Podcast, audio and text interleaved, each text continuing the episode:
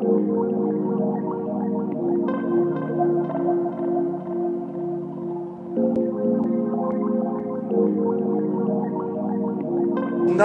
maison brûle. Et nous regardons ailleurs. Bienvenue dans Présage, le podcast qui questionne l'état de notre monde, les risques d'effondrement de notre civilisation industrielle et les façons de se préparer à vivre différemment. Je suis Alexia Soyeux et aujourd'hui je reçois Hélène Le On est assis sur une agriculture extractive, chimique, de prédation des ressources et qu'on est en train de détruire notre capital naturel.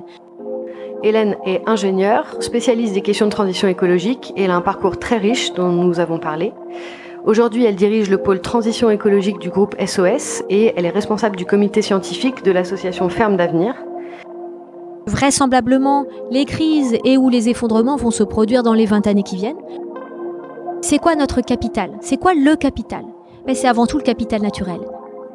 C'est une femme engagée et déterminée avec qui nous avons parlé d'agriculture, de transition, de l'urgence de repenser les modèles et les indicateurs de réussite et de richesse, du rapport au monde politique, de l'aveuglement collectif et des nouveaux imaginaires à diffuser dès maintenant. Cette méconnaissance de la vie, c'est ce qui nous amène dans la situation qu'on connaît aujourd'hui. Donc le progrès, pour moi, ça serait ça. Alors bonjour Hélène Le Bonjour. Euh, tu es ingénieure, tu es directrice du pôle transition écologique du groupe SOS. Tu co-diriges aussi le cabinet Auxilia Conseil qui accompagne les entreprises euh, et les territoires pour accélérer cette euh, fameuse transition écologique. Et tu es également responsable du comité scientifique de Ferme d'avenir dont on va reparler après. Euh, en regardant un peu ton parcours, j'ai vu que tu avais eu des expériences assez variées auparavant euh, dans le domaine de la finance et du pétrole, je crois, et euh, puis au sein du cabinet de oui Carbone 4 auprès d'Alain Gorgeon et Jean-Marc Jancovici. Je voulais d'abord savoir qu'est-ce qui a qu'est-ce qui a guidé ton parcours, qu'est-ce qui t'anime dans tes choix professionnels?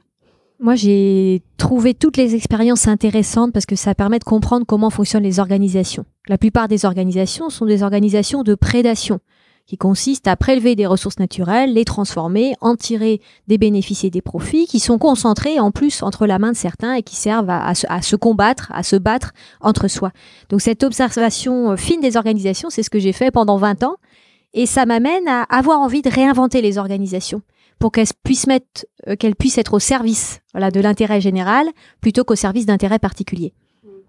Et euh, est-ce qu'il y a eu des éléments euh, déclencheurs décisifs qui ont changé la façon que tu as de voir le monde? Bah, ma première expérience professionnelle, c'était vendre des rouges à lèvres à des Chinoises à fort pouvoir d'achat en 2001 à Shanghai. Et je me suis dit, mais quelle aberration, quelle inutilité, quelle futilité, quel excès. Mm.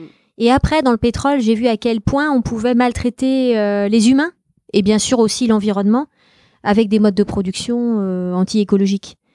Euh, tout ça fait que j'ai cherché longtemps des solutions et que je me suis dit que le premier levier, c'est la transition agricole. Et euh, justement, du coup, je voulais parler euh, de l'agriculture plus particulièrement.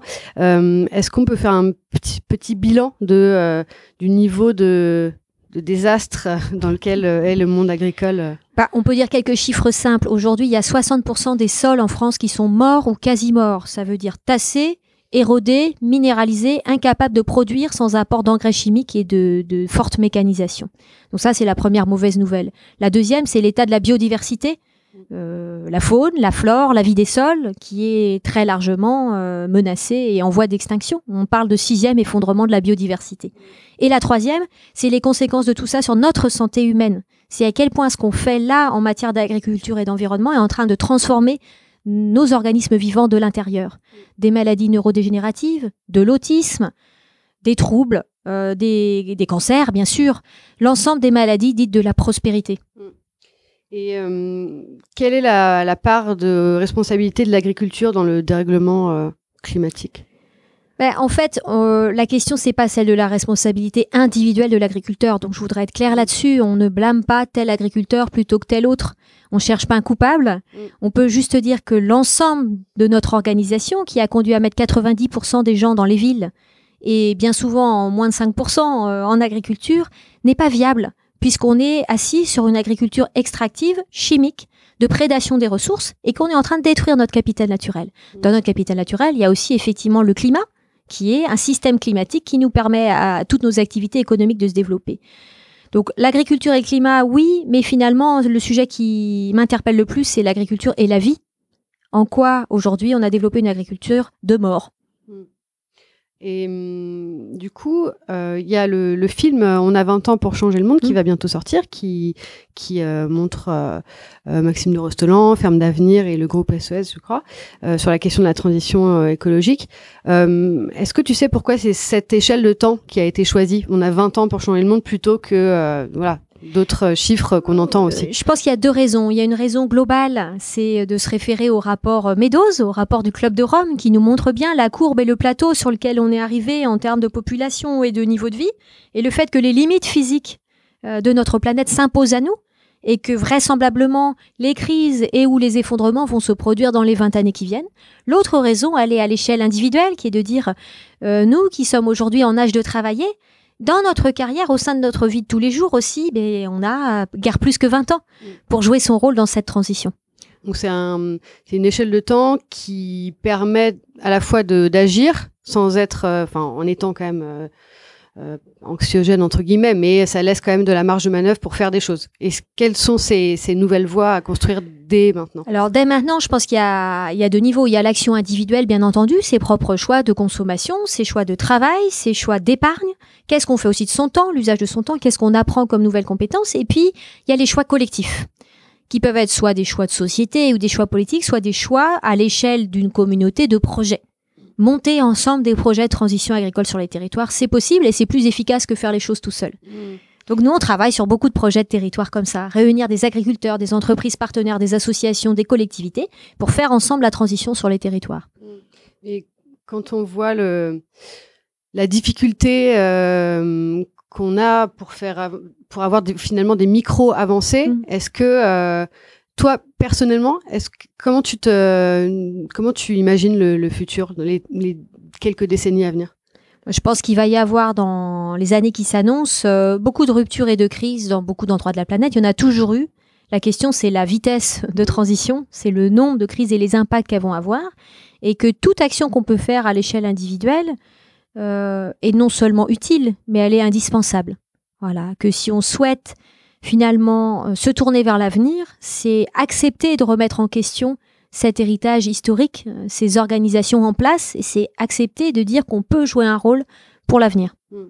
Et hum, quel rapport tu as avec le, monde politique ou avec, avec les personnalités politiques? Euh, bah, ils font partie du système, c'est-à-dire qu'on peut jouer dedans et en dehors de système. Nous, chez Ferme d'Avenir, on pense qu'il faut à la fois utiliser la voie politique et la voie économique. Que parfois, l'économique précède le politique d'ailleurs. Donc mm. monter des projets, démontrer que ça marche, entraîner beaucoup de partenaires autour de ces projets, c'est aussi une façon euh, de donner envie ou de permettre aux politiques de faire infléchir un petit peu le système. Mm. ils sont, euh, ils sont souvent euh, pris dans une espèce de tyrannie du, du, du temps médiatique mm. qui leur permet pas forcément de. Parfois, je pense qu'ils le regrettent sincèrement aussi, mais. Dans le film On a 20 ans pour euh, changer le monde, il y a le ministre Stéphane Le Foll, mm. ministre de l'Agriculture, qui dit bien euh, je, suis obligé de reconnaître que le politique ne peut pas gérer le temps long. Le mm. politique gère l'urgence et le temps court. Et que donc, même si euh, intellectuellement il a cette vision, cette ambition, il ne peut mm. pas la mettre en œuvre. Sachant ça, on ne peut pas se reposer sur ces élus en disant c'est eux qui vont faire un changement. C'est à nous de le faire. Donc ça part du bas. Hmm ça, ça, part du bas ou ça part des acteurs économiques qui vont s'organiser pour faire les choses différemment? Hmm. Et hmm, pourquoi est-ce qu'on en est On sait, on sait ce qu'il faudrait faire pour faire euh, advenir un nouveau modèle euh, agricole pour la France, pour l'Europe, pour le monde? Pourquoi est-ce que tu penses qu'on en est toujours à devoir démontrer que c'est viable et que ça fonctionne? Alors, il y a beaucoup de marchands de doute euh, qui vont semer euh, la confusion dans les esprits en disant mais non, ça marche pas, c'est pas rentable, on peut pas nourrir la planète avec tout ça. Mm. Alors, on peut choisir de se battre sur les arguments, les faits et chiffres. C'est ce qu'on a fait avec le plaidoyer des fermes d'avenir. C'est 150 pages de rapport sur les bénéfices de l'agroécologie. Ça ne sert à rien dans le jeu d'acteurs politiques et économiques dans lequel on est. Convaincre par des arguments sérieux ne sert à rien, malheureusement. Mm. Il faut jouer dans les règles du système qui est qui tient le pouvoir, pourquoi, comment on peut refondre les organisations, comment on peut développer un capitalisme d'intérêt général. Alors j'ose le gros mot, mm. ça a l'air d'être un gros mot, c'est pas ça, c'est de dire que c'est quoi notre capital? C'est quoi le capital?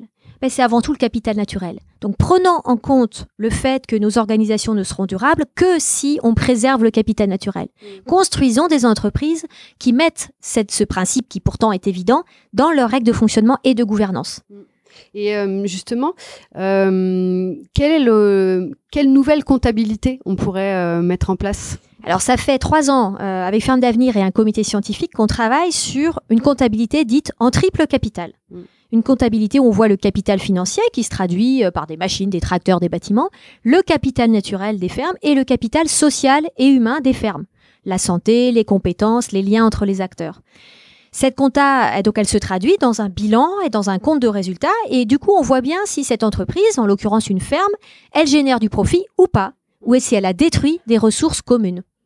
Donc c'est une façon de, de créer des indicateurs de réussite qui soient euh, pertinents et au-delà de euh, du simple la croissance euh, du PIB, etc. Oui, alors en fait, ce qu'il faut bien se dire, c'est que ce ne sont pas des indicateurs extra-financiers, c'est pas des indicateurs en plus, c'est considérer qu'une entreprise ne peut pas produire de la richesse durablement si elle détruit son capital naturel et humain qui n'est pas substituable. Hmm. Voilà. Donc c'est pas un supplément d'âme en faisant quelques actions vertes, c'est le cœur du modèle économique. Ce sont des modèles économiques qui prennent soin de la terre et des hommes. Et est-ce qu'il y a des, des entreprises ou des de nombreuses fermes qui calculent déjà comme ça? Alors aujourd'hui, on a fait ce travail sur plusieurs fermes pilotes du réseau Fermes d'Avenir et le, on a été aidé par un cabinet qui s'appelle Compta Durable, Mhm. qui est en train de déployer aussi ses approches sur des entreprises dans tout secteur d'activité. Donc on est en phase de test et notre ambition pour les mois et les années qui viennent, c'est de le faire plus connaître, de le déployer, de l'améliorer, ce dispositif. Mhm. Pourquoi? Parce que euh, on ne peut pas faire euh, le changement de système sans changer les outils de mesure. Donc Jacques Richard, qui est professeur de, compta, euh, de comptabilité à Paris Dauphine, nous dit la comptabilité est un choix politique. C'est un choix structurant. Si on dit qu'on crée de la valeur, de la richesse en créant du PIB tout en détruisant le stock de ressources naturelles, ben on se trompe. Donc il faut radicalement changer la paire de lunettes qu'on a sur le nez. Hmm. Euh, qu'est- Qu'est-ce que ça fait euh, à- personnellement de travailler sur tous ces sujets depuis si longtemps, d'observer euh, qu'il y a quand même pas mal de, de choses qui, qui s'empirent Est-ce que euh, t'es- Ah, je suis pas du tout déprimée. Si c'est ça la Non, question, moi je suis colère ravie. En colère? Alors, je, je suis structurellement en colère, c'est-à-dire que je tourne à partir de l'observation de tout ce qui dysfonctionne. Et ça, c'est ma formation d'ingénieur, c'est d'essayer de faire un engin qui tourne. Hmm. Donc, je vois un engin qui tourne pas, j'essaye de fabriquer un engin qui fonctionne mieux. Et c'est valable de ce qu'on fait, c'est-à-dire quand on construit des schémas de grandes fermes, de fermes agroécologiques, de projets de transition sur le territoire, c'est quels éléments du système on met ensemble pour que ça fonctionne bien. Donc moi, je préfère être de ce côté-là, qui est Hmm. essayons de forger des solutions, et puis en plus travaillons avec les forces de vie plutôt qu'avec les acteurs qui préfèrent activer les forces de mort. Moi, je trouve ça plus satisfaisant, oui. Donc ça va. Donc tout va bien, Ouais. tout va bien, mais quand même, je pense que la transition, elle est urgente, et c'est bien notre propos, c'est que c'est maintenant, et que vraiment, on a moins de 20 ans Ouais. pour faire ces changements de manière euh, massive. Et euh, du coup, est-ce que tu peux parler peut-être pour les gens qui connaissent pas, même si ça commence à être euh, très connu, le- les actions de ferme d'avenir? Alors, Ferme d'avenir, aujourd'hui, a quatre familles d'actions. Donc, ce qu'on appelle la production, monter ou aider au montage de grandes fermes agroécologiques et de petites fermes également. Une activité de formation, un organisme de formation qui dispense des formations à des agriculteurs, à des catalyseurs de projets sur les territoires et puis à des particuliers aussi qui peuvent s'intéresser à ces sujets. Une activité de financement où on favorise l'installation ou la transformation des fermes par euh, la plantation d'arbres, des concours dédiés à l'agroforesterie, l'installation de magasins de producteurs avec euh, donc le soutien de la plateforme de finance participative Bluebees. Et puis on a une activité majeure qui est l'activité d'influence Mm. Auprès des décideurs et auprès du large public. Donc du, du lobbying. Du lobbying et puis de- non pas que de la communication mais de l'incitation à l'action. Et, euh, et ton activité au sein du groupe. SOS, du coup, ça consiste à aider des, Alors des moi, au sein du groupe, je dirige un des secteurs du groupe dans lesquels il y a plusieurs structures, dont Ferme d'avenir. Et toutes ces structures, elles ont un point commun, c'est mettre l'efficacité au service de l'intérêt général et pour les activités dont je m'occupe, de la transition écologique. Et euh, est-ce que tu dirais qu'il y a, il y a, hum, beaucoup de, de volonté de changement dans le monde euh, des entreprises euh, globalement en ce moment? Enfin, les, forces, tu vois. Je pense que la, la logique des entreprises euh, sous leur forme conventionnelle ne change pas.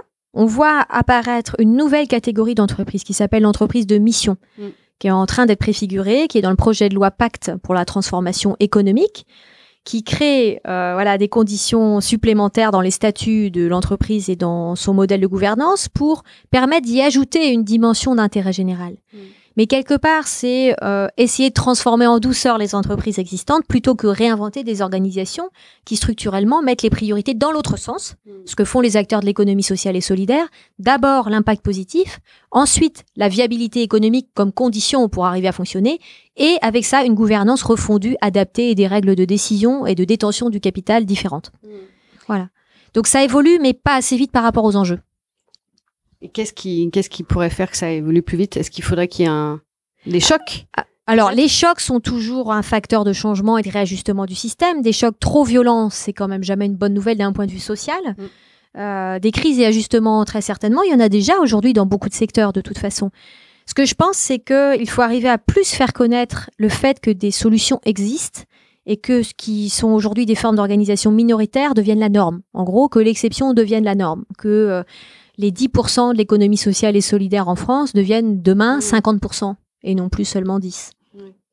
Euh, est-ce que tu qu'est-ce que tu penses de l'importance de créer des nouveaux récits, de nouveaux imaginaires justement pour euh, pour entraîner ce alors c'est vrai que ça c'est euh, une des raisons à mon sens de l'échec de l'écologie politique, c'est de l'avoir placé sur le terrain des idées, des idéaux, de l'idéologie, euh, de, des avocats d'apocalypse ou euh, de ce qu'on appelle parfois les pastèques, vert dehors, rouge dedans. euh, C'est-à-dire de mettre le principe d'égalité qui est très chouette avant toute chose, sans s'être posé la question de quel métier, quels emplois et quels revenus demain pour tous nos concitoyens.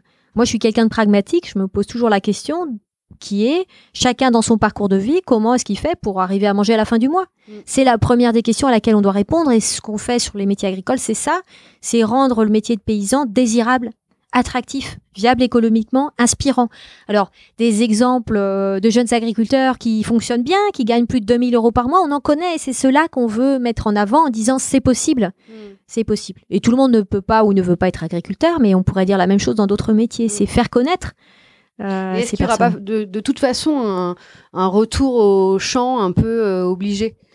Alors, ce qui est possible et à la fois souhaitable, c'est d'aller vers une agriculture un peu plus intense en emploi, mmh. euh, de retourner vers un pourcentage d'agriculture vivrière, c'est-à-dire destinée à nous nourrir également un peu plus importante, plutôt qu'une agriculture uniquement tournée vers l'export ou principalement tournée vers l'export. Pour faire ça, il faut plus d'emplois agricoles, c'est vrai, il faut donc que ces emplois soient désirables et qu'ils soient euh, réalisables dans des conditions humainement acceptables. Mais euh, qu'est-ce que tu penses de, du fait qu'aujourd'hui, il y a quand même une une, euh, un monde qui est un peu coupé en deux entre euh, une partie qui a des aspirations extrêmement euh, technophiles et mmh. technicistes et d'un autre côté la réalité des enjeux qui nécessite justement de d'être plutôt low tech et de bah ça c'est ce que nous dit Jacques Ellul qui est un philosophe qui a beaucoup travaillé sur le rapport à la science et la technique mmh. dès les années 70 et qui a écrit des ouvrages passionnants notamment sur la société technicienne qu'on a remplacé dans l'imaginaire collectif euh, le sacré par la technologie, ou mm. plus exactement que la technologie est devenue le sacré. Mm.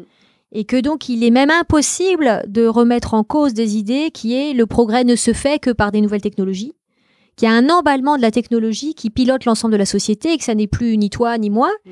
qui prenons des décisions individuelles, mais que nous sommes dans cet emballement technologique permanent et que face à ce phénomène global, à l'échelle individuelle, on est très démunis. C'est-à-dire que soit on se met à côté euh, du système, soit quelque part on continue à pédaler dedans. Voilà. Donc, euh, je, moi, je crois pas à une crise de lucidité. Euh, je pense que malheureusement, on va devoir aller jusqu'au bout de cette société technicienne. On est déjà très très loin dans cette société technicienne avec les OGM, bien sûr, l'intelligence artificielle, la robotique.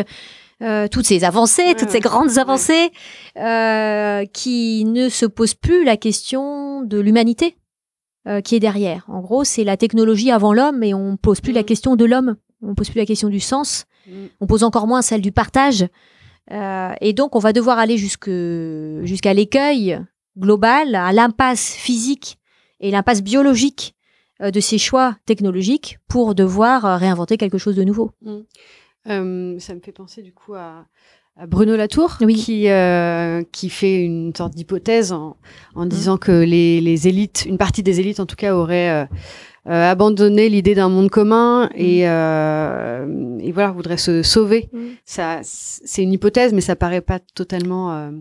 Euh, euh c'est à l'échelle de l'histoire, c'est tout à fait crédible. Il y a un historien anglais qui s'appelle Toynbee qui dit à peu près la même chose, hein, qui dit que les sociétés meurent de suicide et non pas d'assassinat et qu'une des causes, c'est euh, le fait que les élites se sont détachées euh, du corps social, euh, qu'elles campent sur des positions acquises et qu'elles ne sont plus du tout dans cette logique de progrès, au sens progrès humain, d'innovation, et qu'elles donc sont le facteur déterminant de l'effondrement. Là où d'autres, comme Jared Diamond, veut dire mm. que les causes environnementales ou la minimisation des causes environnementales prime, Toynbee va plus loin et dit c'est un aveuglement volontaire pour camper sur ces positions. Euh, bon, une fois qu'on a dit ça, euh, je pense qu'on peut observer dans la catégorie signaux faibles ce qu'on peut appeler la révolte des premiers de la classe. Hmm. On en connaît tous, des super diplômés qui vont aller développer une ferme euh, en agriculture régénérative en Grèce. Ça s'appelle Farm. Ils sont une dizaine, c'est formidable. Et ce ne sont pas les hippies des années voilà 70 qui sont allés faire du fromage de chèvre hmm. dans le Larzac. C'est pas le retour à la terre. C'est pas le retour à la terre, c'est pas alternatif c'est proprement une force de progrès qui aujourd'hui est discrète en nombre, mais qui, je pense, va changer euh, heureusement euh, la face de la planète. Mm. Et mm, du coup, euh, en lien avec la question de, la technique, mais mm. comment est-ce qu'on peut continuer à penser la notion de progrès aujourd'hui? Alors, il y y a, plein de sortes de progrès. Je pense qu'on a beaucoup de choses à faire sur le progrès de notre compréhension du vivant. Euh, l'homme est totalement ignare sur le fonctionnement de la nature, sur la biologie du corps humain, sur le fonctionnement du cerveau. La plupart du temps, euh, personne ne s'y intéresse. On est très peu formé à ça. Et donc, cette méconnaissance de la vie, c'est ce qui nous amène dans la situation qu'on connaît aujourd'hui. Donc, le progrès, pour moi, ça serait ça. C'est que déjà, dès l'école, on enseigne le fonctionnement du vivant et que dans nos métiers, on travaille à se former pour avoir des entreprises qui fonctionnent avec le vivant, qui prennent soin de la terre et des hommes plutôt que de le détruire. Euh, donc il y a un très grand progrès à faire en niveau de connaissance et pas seulement de conscience, et un très grand progrès en termes d'innovation organisationnelle à faire. Il y aura certainement un peu de technique dedans, mais c'est pas le sujet principal. Et pour finir, euh, comment retrouver du sens pour dans un voilà dans un monde où euh, les inégalités sont délirantes, où tout est sur le point de s'effondrer? Comment comment voilà être euh, comment... vers, une. Euh, oui, je, je, pense que la... déjà le fait d'avoir fait le constat que l'humanité marche sur la tête est un bon début. Mieux vaut euh, un peu de lucidité que beaucoup d'ignorance. Euh, et que le cerveau, en général, on dit souvent que le cerveau n'est prêt à comprendre que ce que l'œil accepte de voir, ou que l'œil n'accepte de voir que ce que le cerveau est prêt à comprendre. Euh, donc cet aveuglement collectif, euh, ben c'est un peu comme euh, un troupeau de rennes qui court jusqu'au bord de la falaise pour sauter ensemble. Ça s'appelle le suicide collectif. Ça existe dans toutes les espèces de mammifères. je pense qu'on est en plein dedans. On est mm. dans cet aveuglement collectif. Donc mieux vaut être un peu lucide et parfois un peu inquiet mm.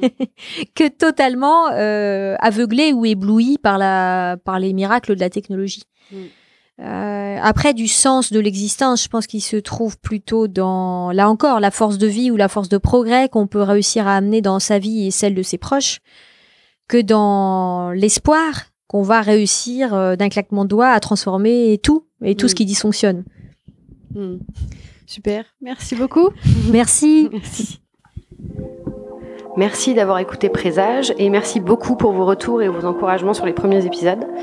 Présage est un podcast indépendant. Le générique est un extrait du morceau L'eau de Sabrina Bellawell, mixé par Paloma Colombe. Si vous souhaitez soutenir Présage, le mieux est de mettre 5 étoiles sur iTunes ou Apple Podcast. Ça facilitera la découverte pour d'autres personnes. Vous pouvez aussi partager les épisodes, vous inscrire à la newsletter sur le site présage.fr où vous trouverez aussi des ressources pour approfondir les différents sujets dont on a parlé. À très vite!